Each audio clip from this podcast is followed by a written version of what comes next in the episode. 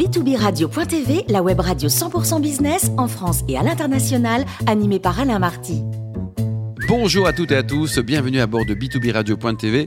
Vous êtes 49 piles dirigeants d'entreprise abonnés à nos podcasts. On vous remercie d'être toujours plus nombreux à nous écouter. Chaque semaine, aujourd'hui, nous retrouvons Laura Lusfer, fondatrice et dirigeante de Legend Daily et puis créatrice d'un podcast exceptionnel, Legend Ladies, sur le thème de l'ambition féminine. Bonjour Laura. Bonjour Alain. Aujourd'hui, vous allez nous parler de motivation. Ça, c'est un vrai sujet, hein, surtout compte tenu de la période que nous traversons.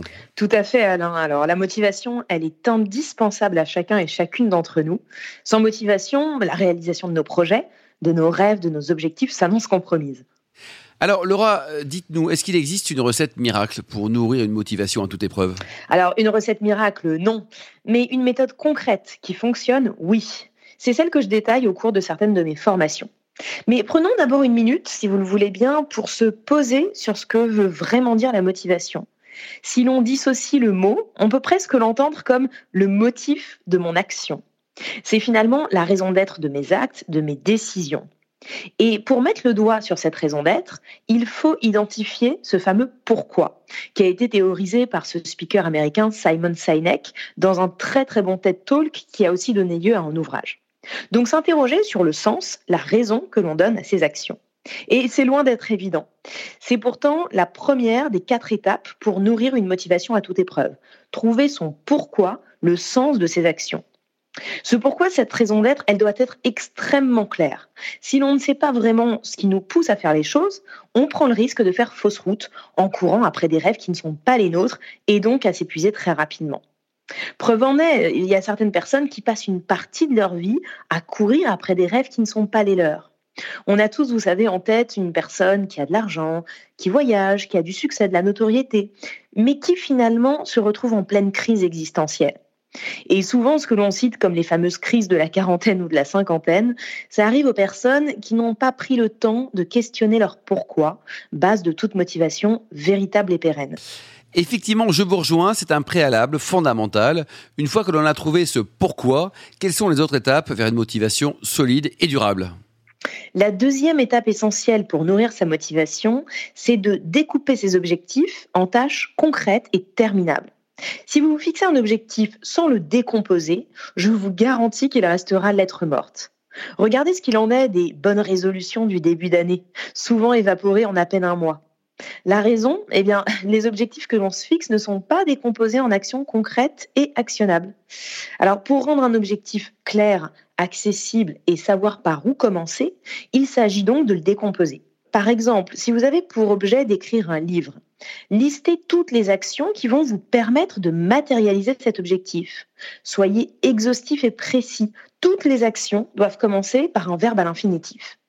Écrire le synopsis, écrire le titre des cinq premiers chapitres, écrire l'introduction, trouver le titre du livre, contacter trois amis écrivains ou auteurs, contacter un éditeur, et ainsi de suite. Donc la deuxième étape, Alain, c'est de décomposer chaque objectif en tâches concrètes et terminables. Vous avancerez mieux et plus vite, vous saurez par quoi démarrer, ce qui sera beaucoup plus motivant. J'aime beaucoup ce conseil, ça rend les choses concrètes et donc actionnables beaucoup plus facilement. Alors Laura, ça y est, la troisième étape, quelle est-elle? La troisième étape, Alain, consiste à se visualiser en situation de réussite. Le challenge de la motivation, c'est de résister à la répétition quotidienne, de parvenir à une discipline régulière qui mène vers les objectifs. Il est impossible de réaliser quoi que ce soit si on ne visualise pas l'atteinte de son objectif. D'ailleurs, les neurosciences démontrent très clairement que, vous savez, notre cerveau ne fait pas vraiment de différence entre une situation réelle vécue et une situation imaginée. Concrètement, cela signifie que des circuits neuronaux semblables s'activent si vous réussissez une performance ou si vous vous imaginez en train de la réussir. Or, ça vient considérablement influer notre état d'esprit, notre disposition mentale et donc notre motivation et notre aptitude à réussir. En visualisant votre réussite, vous mettez donc plus de chances de la réussir de votre côté. C'est bien simple, hein, pour celles et ceux qui seraient encore dubitatifs, tous les grands sportifs travaillent avec leur coach sur la visualisation positive avant des matchs. Très bien, la visualisation a donc un impact important et vous réalisez d'ailleurs des exercices de ce type durant vos interventions en entreprise.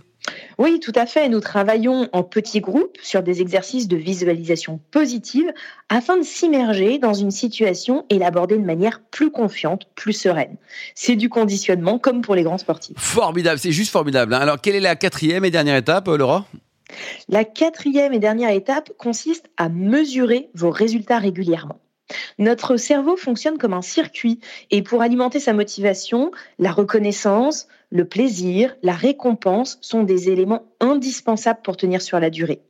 Comme un marathonien qui prend, vous savez, des petites barres de céréales pour se ravitailler durant sa course et donc finir le marathon. Mesurer ses progrès, célébrer les accomplissements, même s'ils nous semblent petits, c'est essentiel. Ce qui nourrit la motivation, c'est aussi le fait de pouvoir observer son succès. Très bien, alors résumons-nous, Laura, ces quatre étapes pour une motivation qui dure et qui mène à l'accomplissement de nos objectifs. Alors, voici Alain, pour récapituler, le plan d'action en quatre étapes, effectivement, pour cultiver une motivation solide et sur la durée. D'abord, trouver son pourquoi, le sens de ses actions. Ensuite, découper ses projets en tâches concrètes et terminables.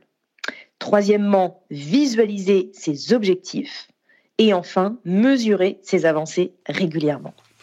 Merci beaucoup Laura Le Sueur pour ce billet d'humeur. Je rappelle que vous êtes fondatrice et dirigeante de Legend Daily et puis créatrice du podcast Legend Ladies sur l'ambition féminine. On aura le plaisir de vous retrouver régulièrement à bord de b2b radio.tv. Je vous donne rendez-vous lundi prochain pour une prochaine chronique. Merci Alain.